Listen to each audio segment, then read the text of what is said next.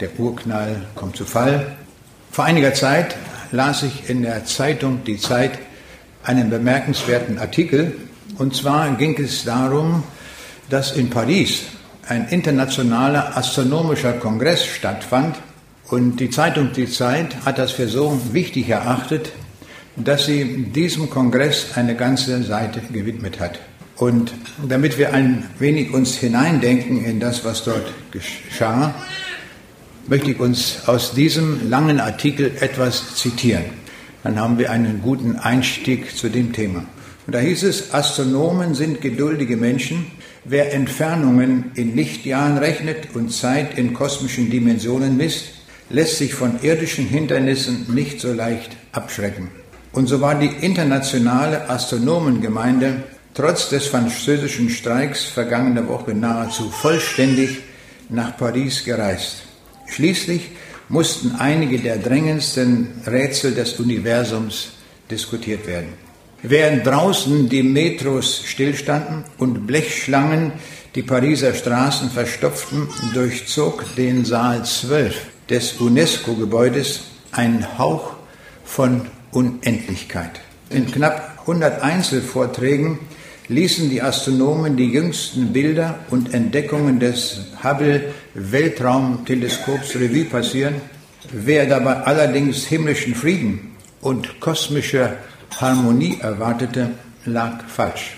Bevor sich die Forscher dem neuesten schwarzen Loch, rätselhaften Quasaren oder neugeborenen Sternen zuwandten, stürzten sie sich streitlustig in die größte Kontroverse, die die Kosmologie derzeit zu bieten hat. Zusammen mit dem Bericht über diesen Fachkongress wurde auch eine Art Genesis der Astronomie dort abgedruckt. Und auch das möchte ich einmal kurz hier vorlesen. Und wir werden sehr schnell sehen, dass hier ein Anklang gemacht wird zum biblischen Schöpfungsbericht. Da heißt es, am Anfang schuf Einstein die Relativitätstheorie. Und die Theorie war wüst und allgemein und es war finster in der Kosmologie.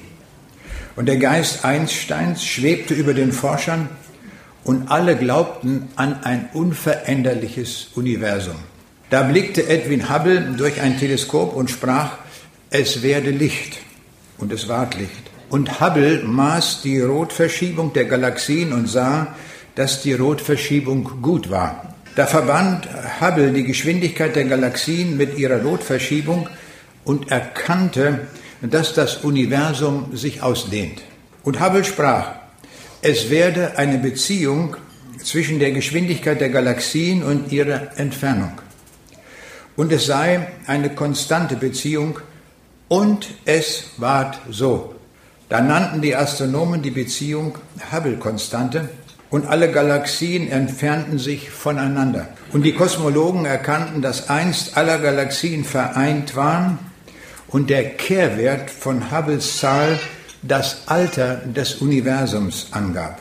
Damit war die Urknalltheorie geboren. Aber das geht noch weiter. Wir wissen von der Bibel her, dass nach der Schöpfung dann der Bericht kommt über den Sündenfall. Und so geschah es hier auch. Da heißt es, und Hubble formte einen Schüler, Ellen Sandage mit Namen, und Sandwich vermaß die Konstante seines Meisters mit großer Genauigkeit und er maß einen Wert von 50. Und das Alter der Welt gab er mit 15 bis 20 Milliarden Jahren an. Da berechneten die Astrophysiker das Alter der Sterne aus ihren thermonuklearen Reaktionen und sie kamen auf ein Sternalter von rund 16 Milliarden Jahren. Und siehe, alles hatte seine himmlische Ordnung. Und Arno Penzias und Robert Wilson maßen die kosmische Hintergrundstrahlung und deuteten sie als Spur des heißen Urknalls. Da war die Theorie wiederum glänzend bestätigt und die astronomischen Heerscharen jubelten. Doch Gérard de Vaucouleur war listiger als alle Astronomen auf dem Felde.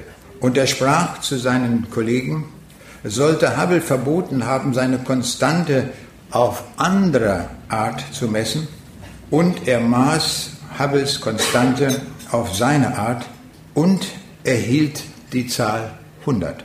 Da griffen auch die Kollegen zu ihren Teleskopen und ein jeder vermaß das All auf seine Art. Da wurden ihnen allen die Augen aufgetan und sie wurden gewahr, dass auf den Wert 50 kein Verlass sei. Und sie maßen Werte zwischen 70 und 80 und gaben das Alter der Welt mit 8 bis 10 Milliarden an. Da schien der Kosmos plötzlich jünger als seine ältesten Sterne. Und die Theoretiker jammerten und wehklagten. Und es war eine Zwietracht unter den Astronomen und keiner vertraute mehr der Konstante des anderen. Soweit einmal dieser Bericht von diesem internationalen Kongress in Paris. Und damit sind wir angekommen bei dieser Urknalltheorie. Das ist ja die heutige Deutung der Herkunft des Universums. Die wird an fast allen Schulen gelehrt, an Universitäten. Und wenn Sie irgendwelche Sendungen sehen, publizistischer Art, so hören Sie immer wieder das Thema Urknall. Und das hat sich so tief eingedrückt in unser Gedächtnis, dass wir alle glauben, diese Welt ist aus einem Urknall hervorgegangen. Nun, der Begründer dieser Urknalltheorie ist der Theologe und Physiker Georges Lemaitre. Er hatte 1931 für den heißen Anfangszustand des Universums den Begriff Uratom oder auch kosmisches Ei genannt. Der Begriff Urknall gehört wörtlich im englischen Big Bang, wurde von dem englischen Astronomen und Kosmologen Fred Hoyle geprägt. Mit dieser Wortwahl wollte er die Urknalltheorie unglaubwürdig erscheinen lassen weil er Anhänger der dazu konkurrierenden Steady-State-Theorie, das also eine Gleichgewichtstheorie war, und so hatte er das etwas spitz formuliert. Aber doch hat sich dieser Begriff, der eigentlich so spitzfindig gemeint war, bis heute durchgesetzt. Wenn wir heute Morgen über diesen Urknall nachdenken wollen, müssen wir ganz kurz überlegen, was sind eigentlich die Grundannahmen für diese Theorie. Und diese Theorie hat sechs Annahmen. Die wollen wir uns einmal anschauen. Sechs Annahmen, die nicht immer in jedem Artikel explizit genannt sind, aber es sind die sechs grundlegenden Prinzipien. Ich nenne diese sechs grundlegenden Annahmen. Erstens, die Naturgesetze sind universell gültig. Zweite Annahme, das Universum sieht an jedem Ort in alle Richtungen für große Entfernungen gleich aus. Diese Annahme wird das sogenannte kosmologische Prinzip genannt. Dritte Annahme, die heutige Beobachtung, dass das Universum sich ausdehnt, wird rückextrapoliert bis zu einem singulären Punkt, wo man Masse und Energie sich in einem Punkt vereinigt denkt. Vierte Annahme, es kommt noch eine philosophische Annahme hinzu und das ist die Idee des Materialismus. Es gibt nur Materie und Energie. Alles, was man in diesem Universum vorfindet, muss also konsequenterweise aus Masse und Energie entstanden sein. Eine ganz wichtige Annahme, aber eine philosophische. Fünfte Annahme, über die Auslösung des Urknalls und die Herkunft von Masse und Energie wird keine Annahme getroffen. Eine solche Annahme wäre aber unbedingt notwendig, um zu einem gültigen Modell zu kommen. Und jetzt kommt noch die sechste Annahme. Die Urknalltheorie beruht auf dem methodischen Atheismus. Denn einen Gott gibt es in dem System nicht. Darum bleiben auch alle Aussagen der Bibel völlig unberücksichtigt. Das sind die sechs Annahmen. Und jetzt kann man so sagen, wenn diese sechs Annahmen stimmen, wenn die richtig sind, dann können wir anfangen zu rechnen, zu philosophieren, dann können wir alles tun. Wenn diese sechs Annahmen richtig sind, dann werden wir auch die Lösung finden, woher das Universum kommt. Wenn aber eine einzige dieser sechs Bedingungen falsch ist, dann kippt alles. So geht man nun einmal vor in der Wissenschaft. Wenn sich eins als falsch erweist, dann bricht das gesamte System zusammen. Jetzt gehen wir die sechs Annahmen noch einmal durch und ich werde zu allen sechs Annahmen etwas sagen, ob sie richtig sind oder falsch. Die erste Annahme war ja, die Naturgesetze sind universell gültig. Die stimmt. Diese Annahme ist korrekt. Nur deswegen, weil die Naturgesetze gültig sind, war es möglich, zum Mond zu fliegen und im Voraus zu berechnen, wie viel Energie man braucht, um zum Mond hinzukommen und auch wieder zurückzukommen.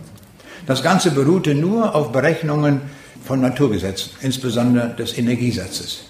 Also es hat funktioniert und wir haben also gesehen, dass die Naturgesetze auch draußen im Weltenraum genau dieselben sind wie hier. Also wir sehen schon mal, die erste Voraussetzung stimmt. Also kommen wir jetzt zur zweiten. Das ist das kosmologische Prinzip.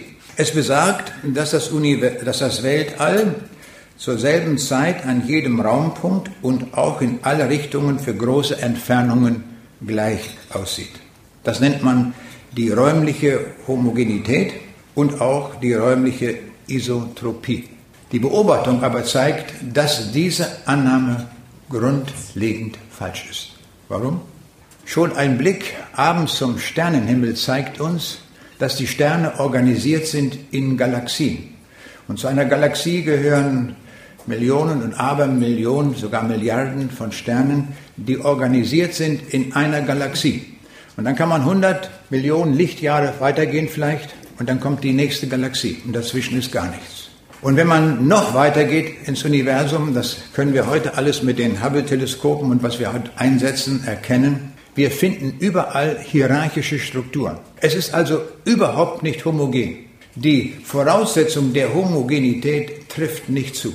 Man hat also eine falsche Annahme gemacht und darum ist diese schon mal hinfällig. Die beiden Astronomen Huchra und Geller haben sogar festgestellt, in sehr großen Weiten, dass es sogar eine Raumstruktur gibt, die sie als die große Mauer bezeichnet haben. Und diese ist, sage und schreibe, 300 Millionen Lichtjahre groß. Also eine ganz klare Struktur, die es dort im Universum gibt und niemand kann erklären, warum das ist. Wie aber kommt der Kosmos, wenn er aus einem Urknall entstanden ist, aus dem Chaos heraus? Es war ja Chaos. Wie kann aus dem Chaos eine Ordnungsstruktur entstehen? Das ist die große Frage. Wenn wir in ein Kinderzimmer gehen und schauen dort einmal uns um, das sieht ja meist wüst aus, wie es in der Bibel steht, am Anfang war es wüst und leer, aber da ist ja meist hinterher, wenn die Kinder dort aktiv waren, dann sieht es wüst und leer aus. Und wenn wir in ein Kinderzimmer kommen, das aufgeräumt ist, was ist unsere Schlussfolgerung? Nun, da war sicher die Mutter oder es waren gut erzogene Kinder die hinterher aufgeräumt haben. Und dieselbe Frage stellt sich beim Universum. Es ist isotrop, es ist homogen, so wird vorausgesetzt, so sollte es sein, ist es aber nicht. Es ist hochgradig organisiert und hierarchisch strukturiert. Jetzt steht man vor einem Riesenproblem in der Astronomie. Und was macht man? Wenn das nicht mehr erklärbar ist, dann nimmt man etwas als Erklärung hinzu, was nie jemand gesehen und beobachtet hat. Und das haben Sie sicher schon oft gehört, dieses Wort Dark Matter, die dunkle Materie und die dunkle Energie. Und diese dunkle Energie und auch die dunkle Materie ist nie beobachtet worden. Man sagt aber, wir müssen so etwas voraussetzen, damit sich überhaupt durch eine sehr starke Gravitation Ordnungsstrukturen wie Galaxien überhaupt bilden können. Und so hat man einfach das erfunden. Und kein Physiker, kein Astronom hat je eine Wechselwirkung mit dieser Materie festgestellt. Nichts. Null. Absolut gar nichts. In der Zeitschrift Physics Today hatten sogar die Wissenschaftler angegeben, wie viel Prozent das ausmacht. Und sie haben gesagt, 5% des Universums sind normale Materie, die wir also mit Teleskopen sehen können, die wir beobachten können. 25% sind dunkle Materie, also die Dark Matter, und 70% dunkle Energie. Das heißt also, wie heute gerechnet wird und äh, ein Modell geformt wird, beruht darauf, dass man 5% Materie kennt und 95% reine Annahme ist, die niemand beobachtet hat. Weltweit nicht. Selbst mit den größten Teleskopen nichts. Das ist schon mal eine wichtige Sache. Also können wir feststellen, diese Annahme Nummer zwei ist falsch. Völlig falsch. So deutlich müssen wir es sagen. Jetzt kommt die dritte Annahme. Die heutige Beobachtung, dass das Universum sich ausdehnt, wird rückextrapoliert bis zu einem Nullpunkt. Das darf man nicht tun. Das ist nicht wissenschaftlich. Wir können nur aus der Beobachtung sagen, im Augenblick dehnt sich das Weltall aus. Keiner kann sagen, seit wann das ist. Das steht nirgendwo geschrieben, lässt sich auch nicht berechnen, null. Keine Information darüber. Ich will das mal an einem Analogiebeispiel deutlich machen, dass wir verstehen, was damit gemeint ist. Stellen wir uns vor, äh, wir haben in einem Keller einen großen Bassin. Mehrere Kubikmeter Wasser sind da drin. Und darüber ist ein Wasserhahn und der Wasserhahn tropft. Jetzt könnte man Folgendes tun.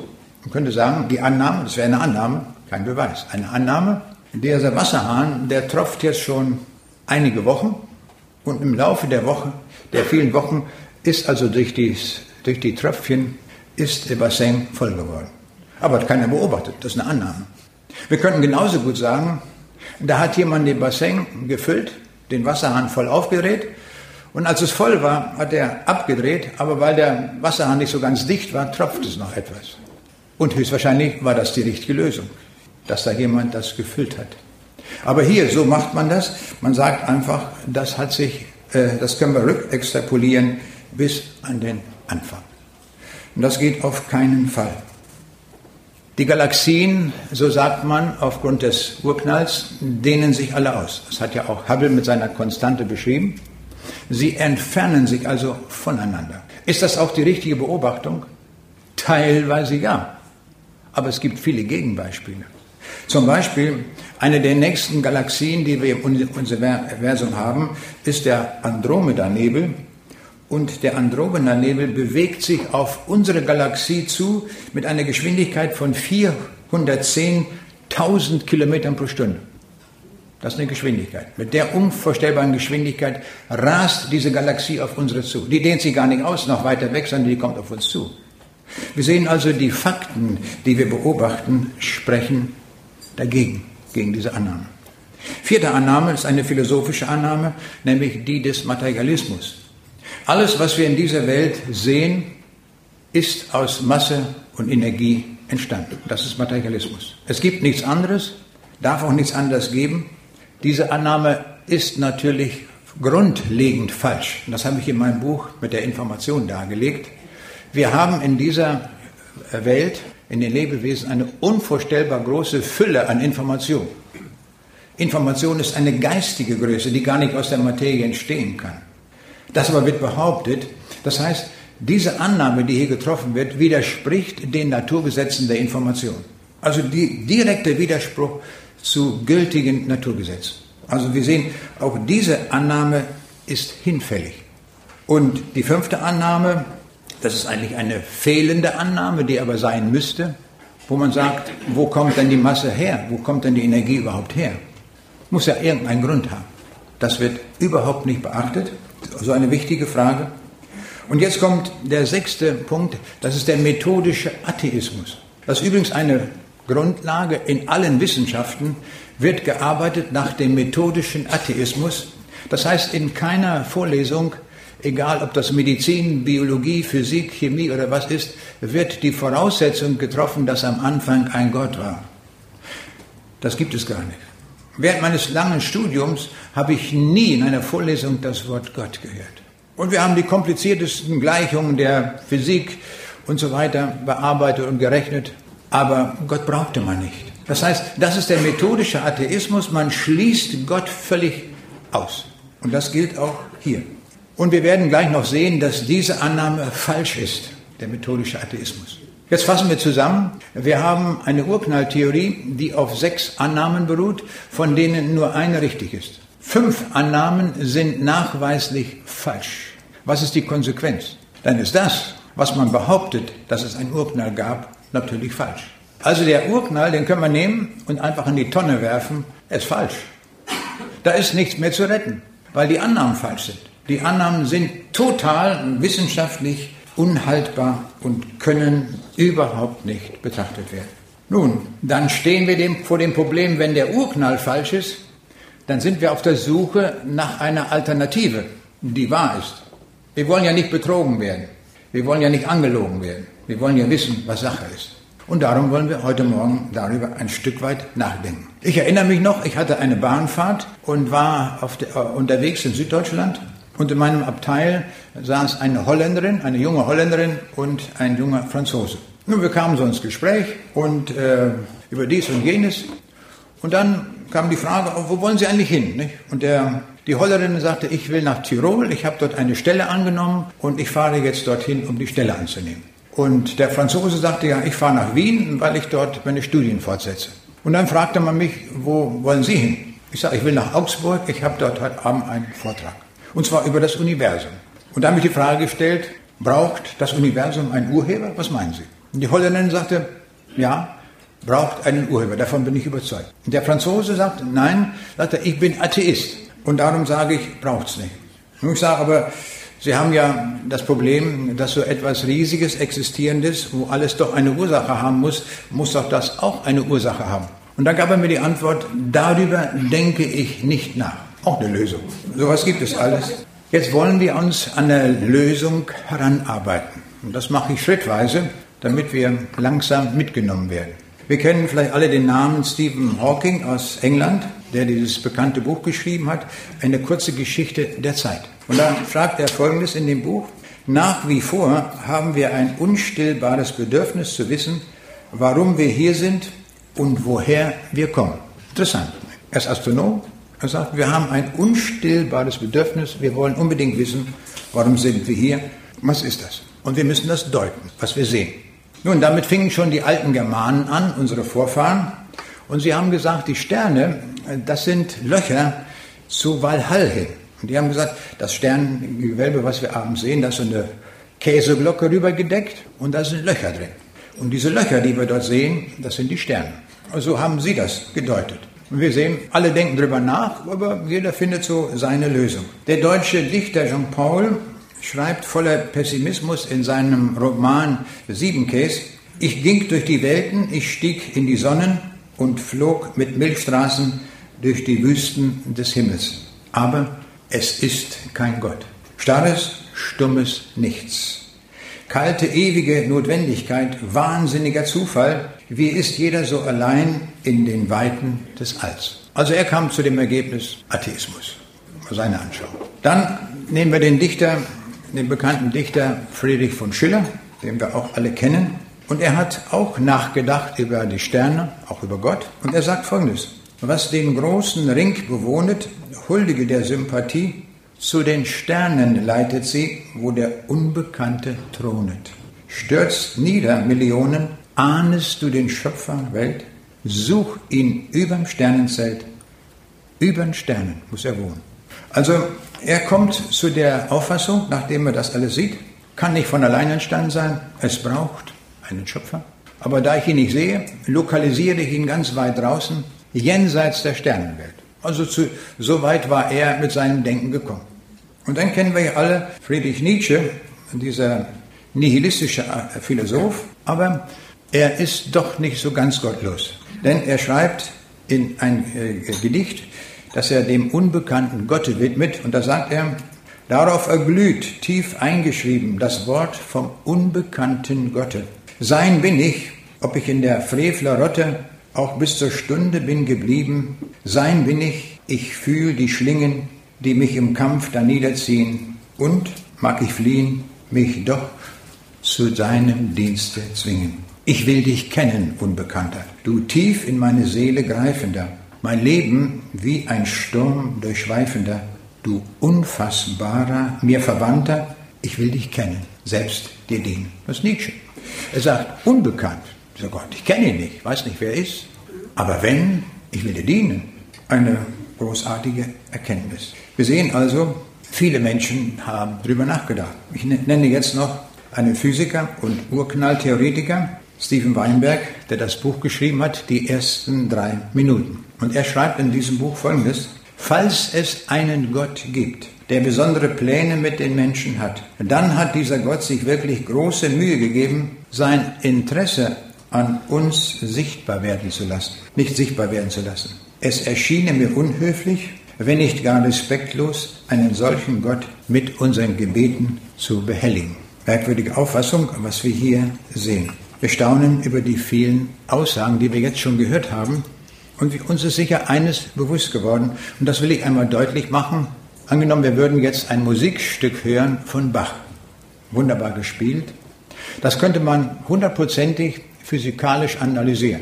Man könnte die Luftschwingungen aufnehmen, sehr genau aufzeichnen. Dann könnte man das analysieren und könnte sagen, ja, da geht das hoch, die Schwingung, dann wird der Schalldruck höher und das könnte man physikalisch total untersuchen. Aber wäre das damit schon beschrieben, die Kantate? überhaupt nicht. Denn das, was ausgesagt wird, bleibt ja physikalisch völlig außer Betracht. Das Wesentliche ist also dadurch überhaupt nicht erkannt. Jetzt gehen wir ein Stück weiter, wie andere zu einer etwas anderen Auffassung gekommen sind. Die Astronomen Barrow und Silk sagen, die Kosmologie war stets die Wissenschaft, die der Theologie am nächsten stand. Was zweifelsohne auch der Grund für ihre immer wieder beobachtbare Faszination auf Laien ist. Sie berührt Fragen von höchster Bedeutung, die weit über uns, weit über unser eigenes Schicksal hinausragen und handelt sie in einer Weise ab, die die anderen erdnäheren Wissenschaften nicht kennen. Er beobachtet also etwas sehr Wichtiges und er sagt, wurde der Kosmos sorgsam auf das Leben abgestimmt, dass sich unser Universum dem Leben gegenüber so überraschend gastfreundlich verhält, hat sich bestimmt nicht erst im Zuge der Evolution ergeben. Wir wissen heute, dass die Naturkonstanten in einer unglaublichen Weise aufeinander abgestimmt sind man spricht vom anthropischen Prinzip und das soll heißen, man erkennt sehr deutlich, das tun auch Atheisten, sie sagen, das ist so präzise aufeinander abgestimmt, diese einzelnen Naturkonstanten, dass es genau für das Leben passt. Wenn diese Naturkonstanten auch nur ein Promille anders wären, wäre das Leben hier überhaupt nicht möglich. Und so sagen auch die atheistischen Astronomen und Physiker, es hat den Anschein, als wenn da jemand wäre, der die Naturkonstanten, die Naturgesetze so gesetzt hat, dass Leben hier möglich ist. Eine wunderbare Erkenntnis. Ohne Bibel, ohne alles erkennen Sie, das Leben hier ist offensichtlich so geplant, alleine schon von den Naturgesetzen. Der französische Astronom Charles Fehrenbach, er ist bekannt geworden dadurch, dass er das die beiden Magellanischen Wolken auf der südlichen Halbkugel, von dort aus sichtbar, untersucht hat. Und ihm wurde die Frage in einem Interview gestellt, was sagt Ihnen das Weltall? Und er gab folgende Antwort, Wirklichkeiten zu schauen, die den anderen verwehrt, Naturerscheinungen zu verstehen, die die anderen nicht begreifen können, fordert uns noch mehr auf, vor dem Weltall zu staunen. Sicherlich finde ich als, Astronom Gott nicht darin, doch bleibe ich auch als Astronom ein Glaubender. Das Staunen bleibt, hervorgerufen durch die Welten, die Grenzenlosigkeit und die wunderbaren Wechselwirkungen der Gestirne, aber auch durch die Frage, wie ist die Welt beschaffen, jenseits der Grenzen. Und dann wurde gefragt, ob er dem Bibelwort die Himmel rühmen die Herrlichkeit Gottes, weil er dem zustimmen kann. Und daraufhin sagte er, oh ja, ich glaube, ich möchte hinzufügen, dass auch das Leben und ebenso das Atom seine Herrlichkeit rühmen. Die Bedeutsamkeit dieser biblischen Worte ist für die Gegenwart noch eindrücklicher geworden. Jetzt haben wir schon eine ganze Reihe von Leuten kennengelernt, Wissenschaftler, die sich intensiv mit Astronomie beschäftigt haben. Und wir sehen, da gibt es offensichtlich eine Zweiteilung. Die einen sagen und bleiben bei ihrem Atheismus oder sagen, es muss da irgendwas geben. Und die anderen sagen, oh ja, ich kann dem etwas abgewinnen. Die Himmel erzählen die Ehre Gottes. Das will ich uns nochmal an einem Gleichnis deutlich machen, wo wir uns dann vielleicht auch selber wiederfinden. An einem Sommerabend geht, ein junger Pfadfinder am Strand spazieren. Und er beobachtet dort alles, was er sieht, und er stellt fest, dass dort auf dem Meer Lichtblitze zu sehen sind. Aber gleichzeitig mit ihm ist auch ein pensionierter Physikprofessor unterwegs.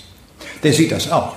Und der Physikprofessor, der ist ja immer interessiert an Forschung er geht zum Auto, wo er seine Messgeräte hat, holt all die Messgeräte und fängt an zu messen. Und er misst alles, was er dort kriegen kann.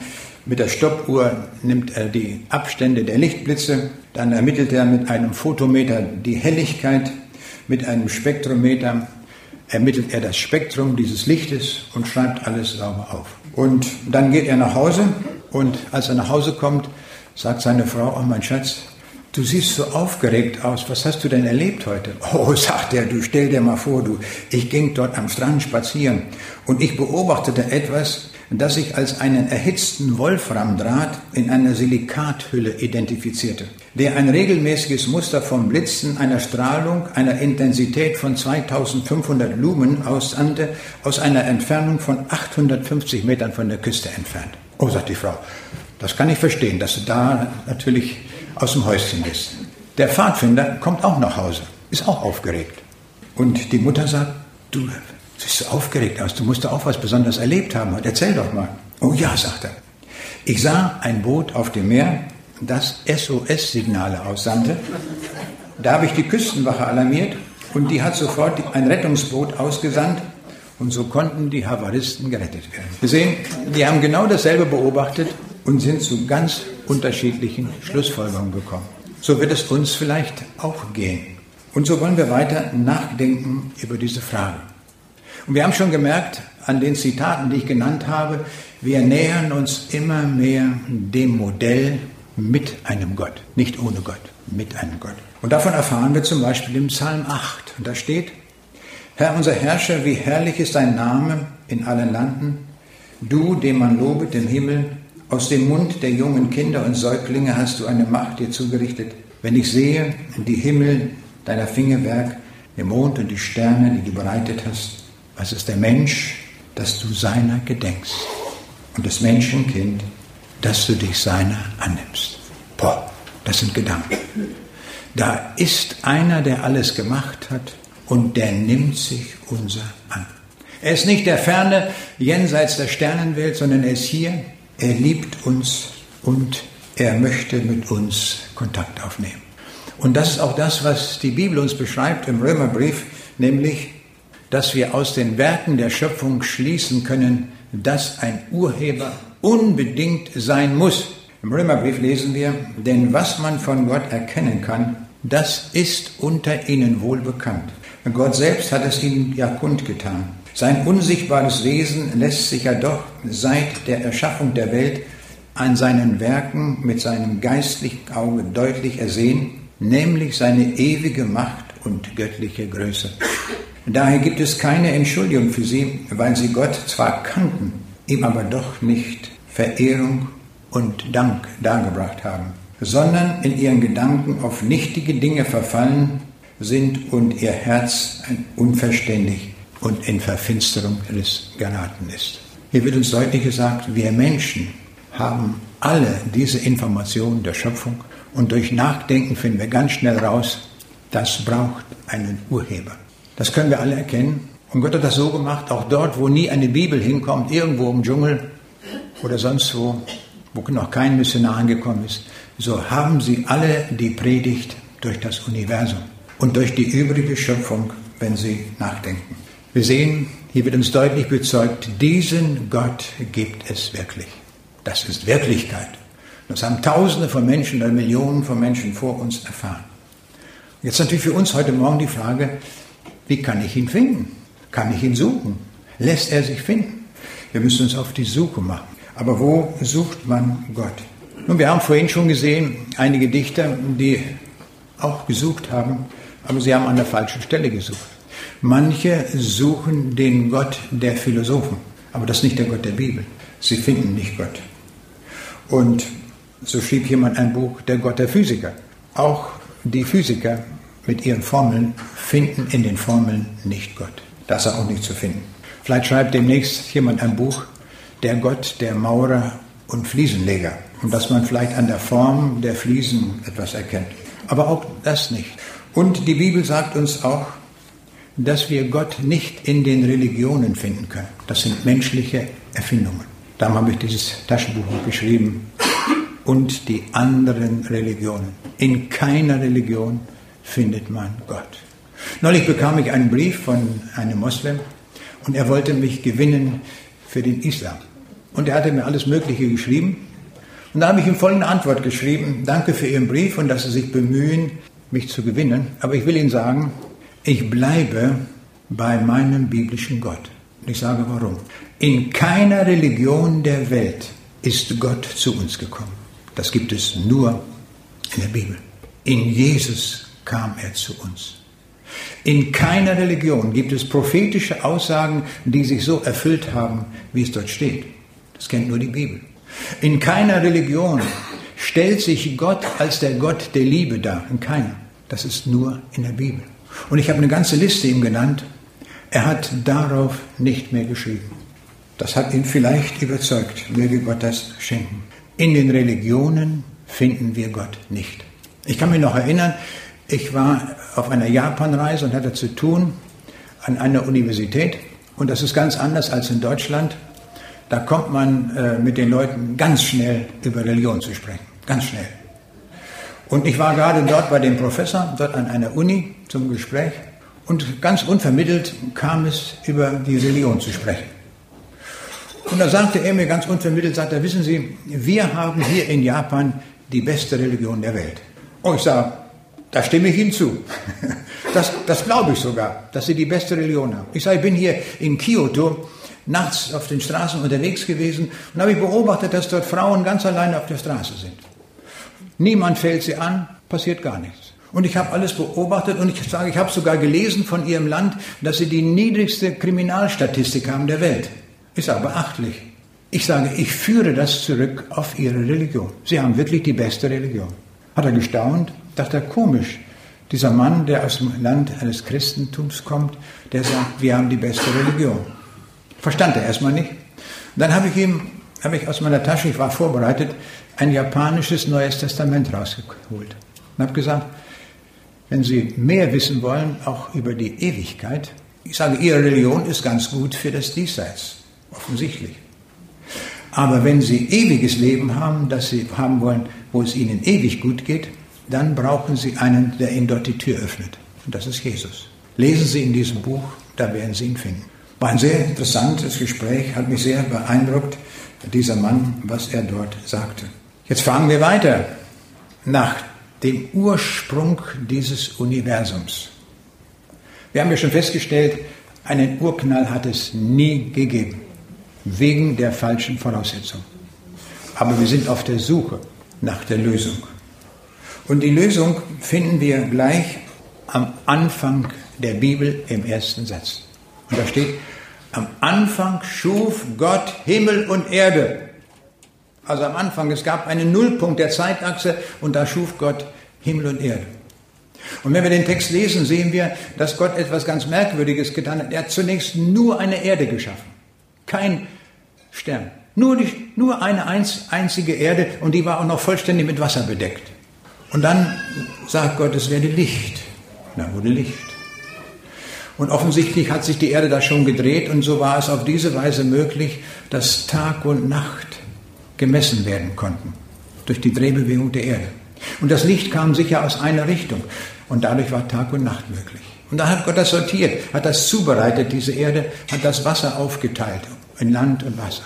Und dann am vierten Tag, da heißt es, und dann schuf Gott den Sonne, die Sonne, den Mond und die Sterne. Ist das, hat das was mit Urknall zu tun? Null. Die, es wurde zuerst eine fertige, eine unbereitete Erde geschaffen, die wasserbedeckt war. Und dann am vierten Tag kamen erst die Sterne dazu und die Sonne. Und dann wurde das Licht des ersten Tages abgelöst durch das Licht der Sonne. Wir sehen, das passt in keine Urknalltheorie hinein. Überhaupt nicht. Und ich bin davon überzeugt, Gott hat das ganz bewusst so gemacht, dass alle unsere Theorien, die wir machen, nicht hineinpassen in dem, wie er es wirklich gemacht hat. Das ist gewaltig, dass wir das so wissen. Also am Anfang schuf Gott. Und jetzt, wenn wir weiter die Bibel lesen im Alten Testament, stellen wir fest, es ist immer die Rede von Gott, ganz allgemein von Gott. Aber im ersten Satz der Bibel, da steht das Wort Elohim für Gott. Und Elohim im Hebräischen ist eine Pluralform, also mehrere. Und das kommt auch deutlich zum Ausdruck bei der Erschaffung des Menschen. Da heißt es, lasset uns Menschen machen. Also, dass nicht einer alleine zugange, sondern mehrere. Wie viel wissen wir nicht. Und das ganze Alte Testament schweigt über den wirklichen Urheber, sondern immer nur heißt es allgemein Gott.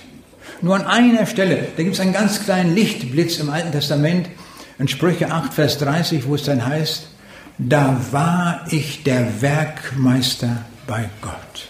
Moment, da war einer bei Gott, der war Werkmeister, der hat sich das überlegt, der hat das ausgeführt, der hat das gemacht, der war der Künstler, sozusagen von Gott eingestellt. Das ganze Alte Testament sagt weiter nichts über den, der es gemacht hat. Völlig verschlüsselt. Aber im Neuen Testament, da wird alles offenbart. Jetzt wird es ganz exakt und sehr präzise. Und da lesen wir am Anfang des Johannesevangeliums, im Anfang war das Wort und das Wort war bei Gott und Gott war das Wort. Dasselbe war im Anfang bei Gott. Alle Dinge sind durch dasselbe gemacht und ohne dasselbe ist nichts gemacht, was gemacht ist. Boah, das ist ein knallharter Satz. Wie? Da steckt Information drin. Wir sehen also überhaupt alles, was wir sehen in dieser Welt, ob das der Andromeda-Nebel ist, ob das diese Mauer ist, die 300 Millionen Lichtjahre lang ist, oder all die Strukturen, die wir im Universum sehen und die hierarchisch geordnet sind, sind durch das Wort gemacht. Komplett.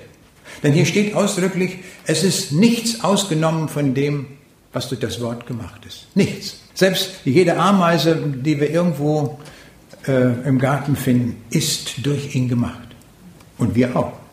Wir auch, alle, die wir hier sind, ob wir es wahrhaben oder nicht, spielt gar keine Rolle. Wir sind durch ihn gemacht. Alles. Es gibt nichts. Aber wir sehen, das ist hier noch sehr verschlüsselt. Wir können gar nicht sehen, was ist denn das Wort? Aber eins steht hier schon, das Wort war bei Gott und Gott war das Wort. Eine schöne Formulierung.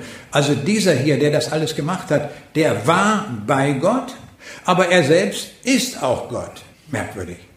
Jetzt sehen wir, das passt zusammen, was im Schöpfungsbericht steht. Lasset uns Menschen machen.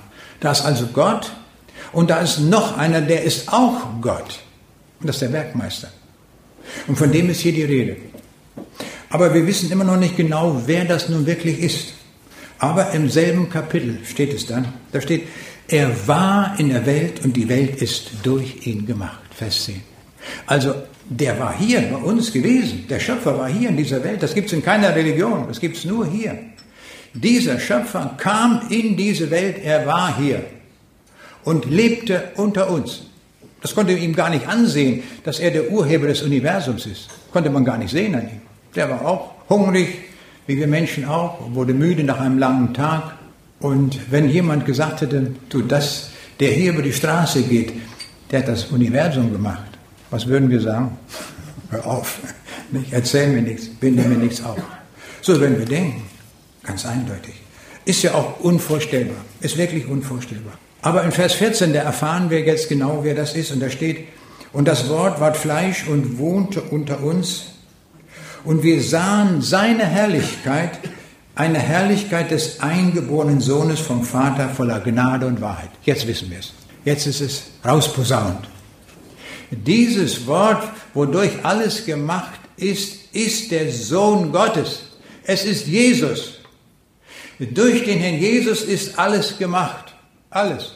Und er hat keinen Urknall gemacht, sondern er hat am vierten Schöpfungstag gesprochen, es werde und es ward.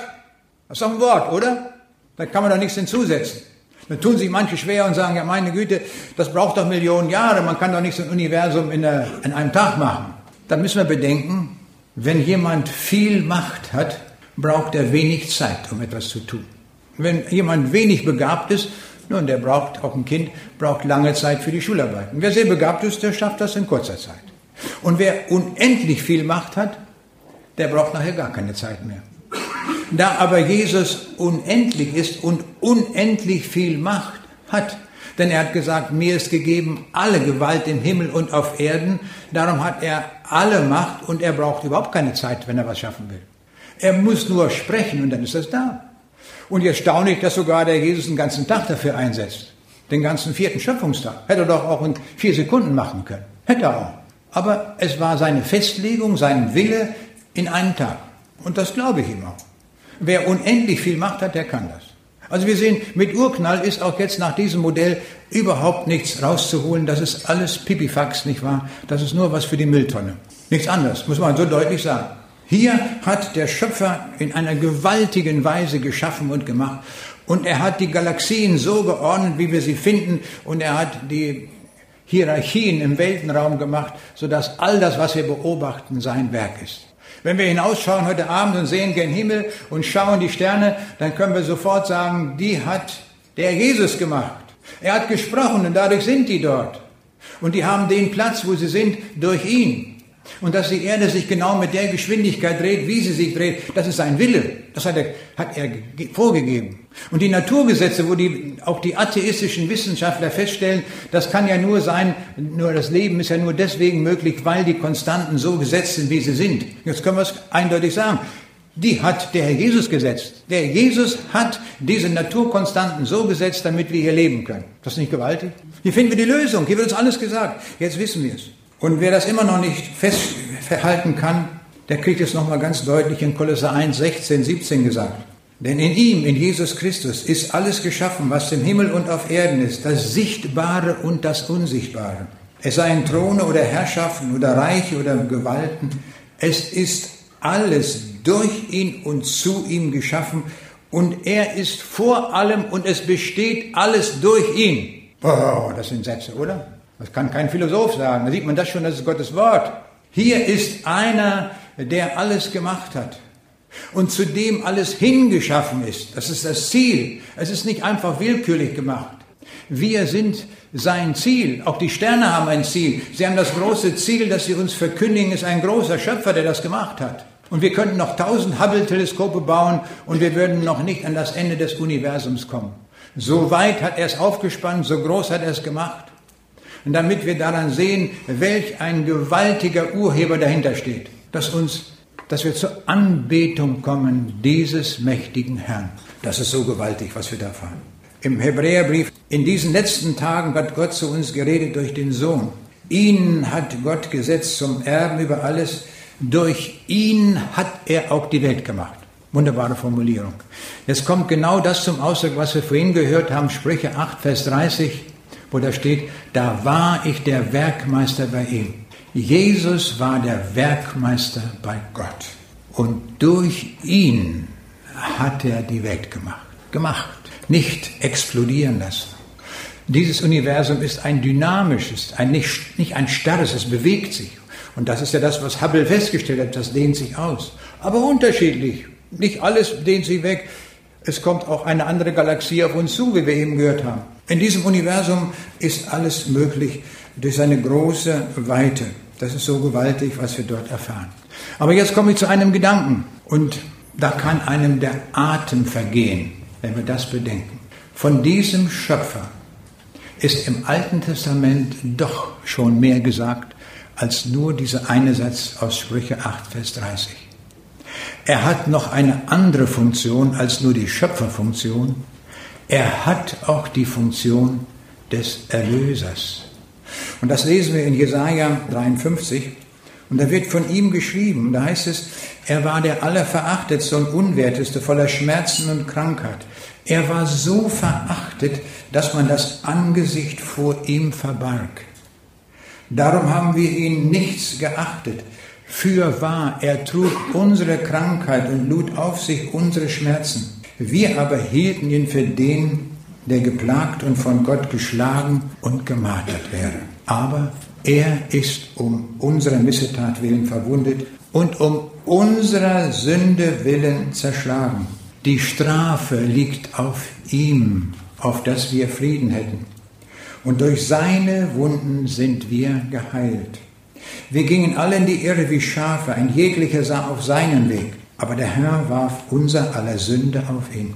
Da er gestraft und gemartert ward, tat er seinen Mund nicht auf, wie ein Lamm, das zur Schlachtbank geführt wird, wie ein Schaf, das verstummt vor seinem Scherer und seinen Mund nicht auftut. Hier sehen wir schon die Vorausschau, die Prophetie auf das Kreuz. Dieser Jesus, der das ganze Universum und alles geschaffen hat, geht aus Liebe zu uns an das Kreuz. Und er stirbt warum? Wegen unserer Sünde, wegen unserer Verfehlungen. Und wir haben alle gefehlt. Stellt euch vor, ich konnte als kleiner Junge schon lügen. Wer noch? Hat jemand noch nie gelogen? Wir haben alle gelogen, stimmt? Und die Bibel sagt, Lüge ist Sünde. Und Sünde trennt vom Reich Gottes. Das heißt, wir können gar nicht in den Himmel kommen. Und das sieht Jesus auch und darum sagte, ich gehe für die Menschen, die gesündigt haben, an das Kreuz, ich bezahle dafür stellvertretend, damit die Menschen nicht in die Hölle kommen. Aus Liebe tut er das, weil er sagt, ich habe dich so lieb. Dich liebe ich ganz persönlich. Ja? Klar? Darum ging ich für dich ans Kreuz.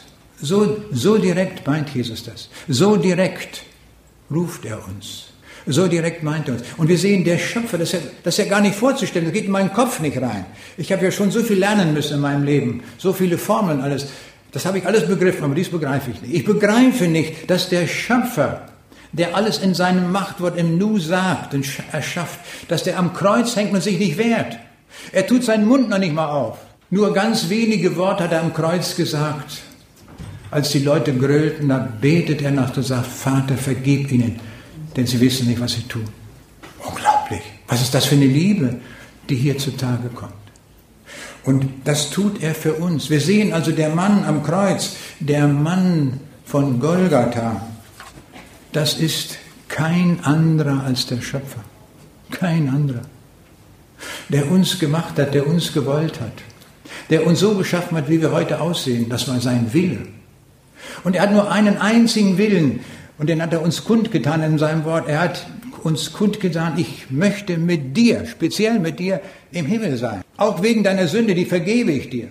Aber ich liebe dich, dich auch. Das ist seine Botschaft an uns. Wir sehen, der Urheber des Universums, der keinen Urknall gemacht hat, sondern der gesprochen hat, der ruft uns zu und sagt, komm doch.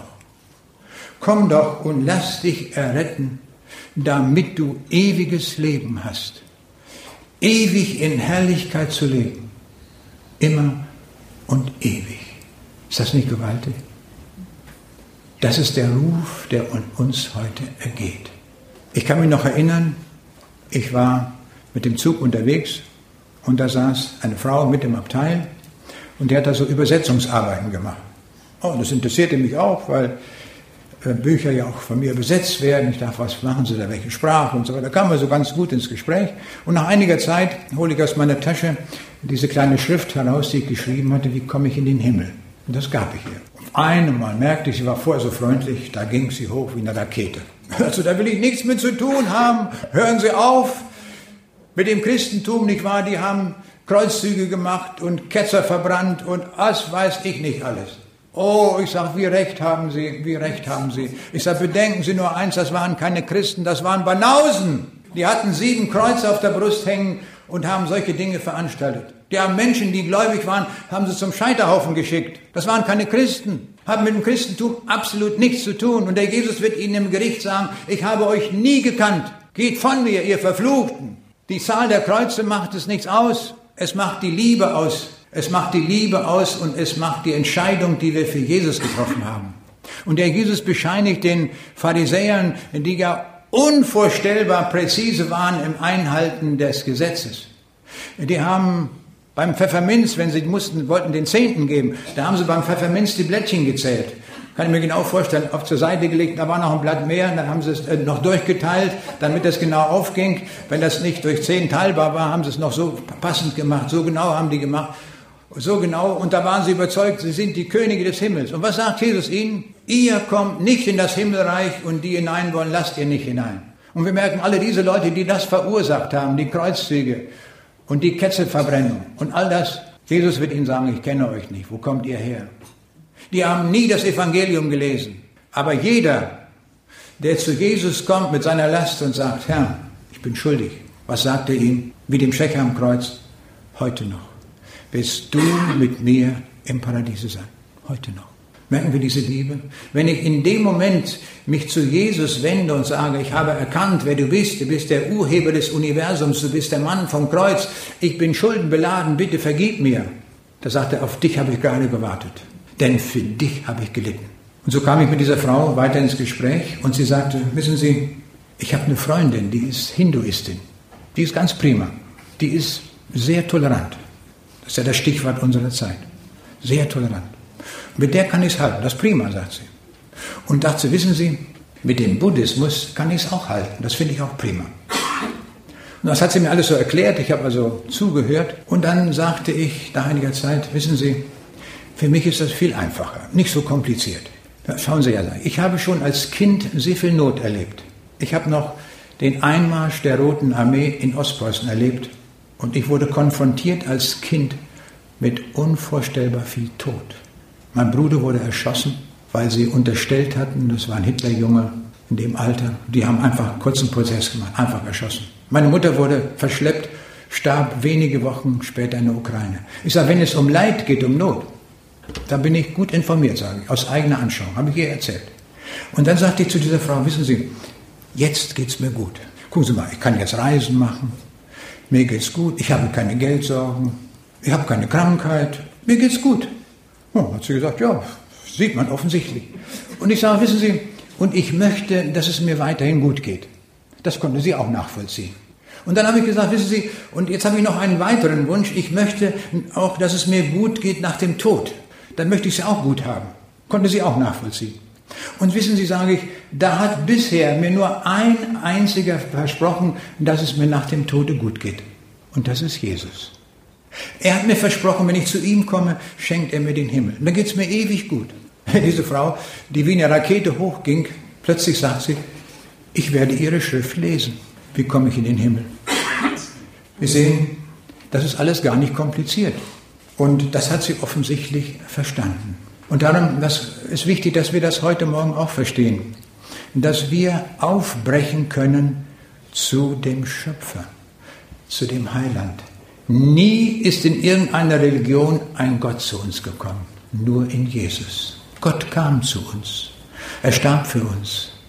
Er hat sich geradezu zu Tode geliebt am Kreuz.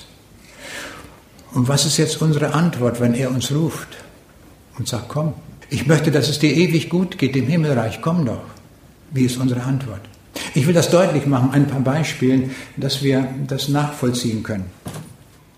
Ich bekomme eines Tages einen Anruf, da ruft mich jemand an aus Süddeutschland. Und er sagte, kann ich Sie mal besuchen kommen? Ich sage, ja, können Sie machen, aber was ist denn Ihr Anliegen? Er sagte, ich möchte mich bekehren. Oh, das ist eine gute Sache. Wenn Sie das erkannt haben und das wollen, das ist ja für Sie der Marschkompass zum Himmel. Ich sage, wo, wo, wo wohnen Sie denn? Da sagt er, in Regensburg. Ach, sage ich, da haben Sie Glück. In, genau in der nächsten Woche werde ich in Regensburg an der Uni einen Vortrag halten. Da kommen Sie hin, ich habe Ihnen gesagt, die Adresse, Hörsaalnummer sowieso. Der Mann ist auch da und ich habe nach dem Vortrag, wie ich es immer nach einem Vortrag mache, eingeladen, die Sache mit Jesus perfekt zu machen. Und siehe da, er war zurückgeblieben. Ich kannte ihn ja nicht. Und dann hat er mir geholfen und gesagt, wissen Sie, ich bin derjenige, der neulich bei Ihnen angerufen hat. Jetzt, er, jetzt will ich mich bekehren. Wunderbar. Hat er gemacht. Hinterher interessierte mich die Sache. Ich sage, jetzt interessiert mich einfach mal, da bin ich neugierig, wie kam das eigentlich, dass Sie mich angerufen haben? Was war eigentlich der Grund dafür? Achso, da kann ich Ihnen sagen. Ich bin ein Fachmann für bestimmte Maschinen und meine Firma schickt mich weltweit hier und dahin, um diese Maschinen einzurichten. Und da haben die, hat meine Firma mich nach Australien geschickt. Und da habe ich in einem Hotel gewohnt und direkt neben Hotel, dem Hotel war eine kleine Gemeinde. Und weil ich nichts zu tun hatte und viel Zeit hatte, bin ich da mal hingegangen. Habe mir das mal angehört. Und da sagt er, und diese Leute haben ganz viel über Jesus gesprochen. Und plötzlich wurde ich sensibilisiert, sensibilisiert für Jesus. Und er dachte, ich muss mehr von diesem Jesus hören. Und dann ging ich ins Internet, wie wir das heute so machen, Google, gib Jesus ein. Und er sagte, da bin ich auf Ihren Vortrag gestoßen, Jesus, Herr über Raum und Zeit. Den habe ich mir angehört, als Video. Und er sagte, dabei wurden mir viele meiner Fragen beantwortet. Und Sie haben da auch gesagt, man muss sich zu Jesus bekehren, damit man in den Himmel kommt. Das habe ich auch verstanden. Also das wollte ich jetzt tun. Und dann habe ich sie angerufen. Ich habe mich dann erkundigt, wo sie wohnen, habe ich alles rausbekommen, im Telefonbuch, ihre Telefonnummer und schon war ich bei ihnen. Und so war das. Ich habe gestaunt, wie Gott das macht. Da schickt Gott jemanden bis an die Enden der Erde. der geht in eine kleine Gemeinde. Das war ja gar nicht sein Ziel, dort Jesus zu finden. Und wird aber so sensibilisiert für Jesus, dass er kommt. Ist das nicht großartig? So macht Gott das. Und noch eine Geschichte, die ich zum Schluss erzählen will, hat mich auch sehr beeindruckt. Ich war eingeladen, äh, von einer Studentengruppe nach Chemnitz zu kommen, also im Osten. Und ich wohnte im Hotel Und der Student hat mich dann zu der Abendveranstaltung dann vom Hotel abgeholt. Der hatte kein Auto, also sind wir mit der Straßenbahn gefahren. Und nun fahren wir mit der Straßenbahn. Nun machen wir so einen Smalltalk und er hat mir etwas über Fußball erzählt. Er sagte, die Chemnitzer, die sind abgestiegen und so weiter. Aber ich sagte, dann sollen sie sich mal ein bisschen anstrengen. Ich habe ja keine Ahnung von Fußball. Dann kommen sie vielleicht wieder hoch. Ne? Ich sage, wissen Sie, aber was mich jetzt gerade interessiert, jetzt laufen ja gerade diese Fußball, läuft ja gerade die Fußball-Weltmeisterschaft der Frauen. Ich sage, das gucke ich mir gelegentlich mal an. Das finde ich ganz interessant. Wenn die Frauen da bolzen, nicht wahr? Und da die Tore schießen, ich, ich finde das ganz lustig, sage ich. Ne? Das fand ich ganz toll. In dem Moment, wo ich das Wort Frauenfußball ausgesprochen habe, meldet sich auf der gegenüberliegenden Seite in der Straßenbahn ein junger Mann, der unser Gespräch zugehört hat. Und da sagt er, wissen Sie, Frauenfußball interessiert mich auch. und in dem Moment rückt er näher und kommt auch dorthin, wo wir sitzen und haben noch uns darüber unterhalten. Und dann mussten wir auch aussteigen und dann habe ich ihm auch noch dieses Traktat gegeben, wie komme ich in den Himmel? Und sagte, das interessiert mich. Ja, ich sagte, dann kommen Sie doch heute Abend hin. Heute Abend halte ich einen Vortrag dort an der Uni in Chemnitz. Und äh, wir haben genau beschrieben, der Student, der mit mir war, hat genau beschrieben, die Adresse, Hörsaal und so weiter. Und ich habe dort gesprochen, habe eingeladen, dass man jetzt zu Jesus kommen kann. Und normalerweise ist es so, dass meine Erfahrung, wenn man so ganz willkürlich jemanden trifft und sagt, komm doch mal dahin, die kommen meist nicht. In den meisten Fällen nicht. Die sagen, ja, ja, ich komme, aber man sieht sie nicht. Aber jetzt passierte Folgendes, der kam setzte sich vorne in die erste Reihe. Er war auch der Einzige, der zurückblieb. Und der hat sich bekehrt zu Jesus. Merkwürdig. Der ganze Hörsaal, es waren viele Studenten da, keiner hat sich entschieden. Dieser eine, den wir in der Straßenbahn treffen und wo das Stichwort Frauenfußball fällt, der findet zu Jesus. Ich staune, ich komme aus dem Staunen nicht raus. Nicht wahr? Ich bin ja gar kein Fußballer, wo ich dieses äh, Wort Frauenfußball ja ganz selten mal verwende, nur gerade weil da jetzt die Weltmeisterschaft war. Das greift er auf und über diese Brücke findet er ins Himmelreich. Ist das nicht zum Staunen? Also ich komme aus dem Staunen nicht raus, wie Gott das so macht. Und ich weiß nicht, wie ihr heute hierher gekommen seid. Aus welchen Zufällen, wie ihr das nennen mögt. Aber Jesus hat einen Plan mit dir. Denn er hat uns ja gemacht. Wir sind ja seine Geschöpfe. Das hat er sich ja so ausgedacht, wie wir sind. Und er hat ein Ziel mit uns, dass es dir auch einmal immer gut geht. In dieser Welt haben wir ja alle irgendwo auch unsere Plagen. Wir haben Krankheiten und die und die Sorge am Arbeitsplatz, auch in der Familie. Alles gibt es in dieser Welt. Und dann sagt der Jesus, ich habe eine Welt gebaut, wo es keine Sorge mehr gibt wo es kein Leid mehr gibt, kein Krebs, keine Krankheit, nichts ist aufgehoben. Und wo wir ewig jung sind. Wir werden nicht mehr der Vergänglichkeit anheimfallen wie hier. Wie schätzen wir das Alter eines Menschen? Am Verfall, oder? Die Falten werden tiefer, die Haare werden weniger oder sie werden grau oder was weiß ich, alles nicht wahr. So schätzen wir das Alter eines Menschen. An der am Zerfall. Und schaut her, im Himmel werden wir neu. Wir bekommen einen Auferstehungsleib, so wie der Jesus auch gehabt hat nach der Auferstehung. Er konnte erscheinen irgendwo, er war nicht mehr gebunden an Raum und Zeit. Der Auferstehungsleib war ein anderer. Der vergeht nicht mehr, der ist ewig, der ist bleibend, ohne Vergang. Und der Jesus, dieser Schöpfer und Urheber der Welt, lädt uns jetzt ein und sagt, komm, mach das fest. Du bist geladen zum Himmelreich. Das ist doch kostbar, oder? Ich habe mal in einer Versammlung äh, Folgendes gesagt, am Ende, wer dem Herrn Jesus folgen will, der möge doch seine Hand heben. Und das ist natürlich wie heute auch aufgenommen worden. Und die CD wurde an jemanden weitergegeben und dieser Mann hat diese CD auf der Autobahn unterwegs gehört. Und jetzt kommt die Stelle, wo es dann heißt, wer dem Herrn Jesus nachfolgen will, der möge seine Hand heben. Und da hat der mir das erzählt, der blieb zurück. Ich hatte noch Gespräche und der blieb, bis alle Gespräche fertig sind. Ich möchte Ihnen etwas Wichtiges sagen. Er sagte, als ich neulich auf der Autobahn unterwegs war, habe ich diese CD gehört. Und als da alles erklärt wurde, wer Jesus ist und dann gesagt wurde, entscheide dich auch und signalisiere dem Herrn Jesus, ich will auch kommen. Dann habe ich eine Hand vom Lenkrad genommen im Auto und habe dem Herrn Jesus signalisiert, ich komme auch. Ist das nicht toll? Also Gott hat tausend Wege. Und so kam dieser junge Mann, vielleicht so 30 Jahre alt, kam zum Herrn Jesus. Und er sagte, ich habe mir hinterher eine Gemeinde gesucht und jetzt lese ich die Bibel und ich bin ganz beim Herrn Jesus. Ist das nicht schön? Und so einfach ist das. Es ist nichts kompliziert. Ich hielt neulich einen Vortrag und wollte das deutlich machen, dass das gar nicht kompliziert ist. Habe ich gesagt, habe ich einfach dort ein Wort erfunden. Habe gesagt, das ist null kompliziert. Hat jeder verstanden, oder? Versteht ihr auch? Null kompliziert. Und so ist das eben, der Schöpfer der Welt macht das für uns null kompliziert. Wir müssen nur Ja sagen. Das dürfen wir. Wir können Ja sagen. Wir wollen jetzt beten zu ihm, ihn anbeten. Und wer will, kann jetzt, während wir beten, dann seine Hand an den Platz heben, nicht mir, sondern dem Herrn Jesus das Signal geben, ich möchte auch zu dir gehören.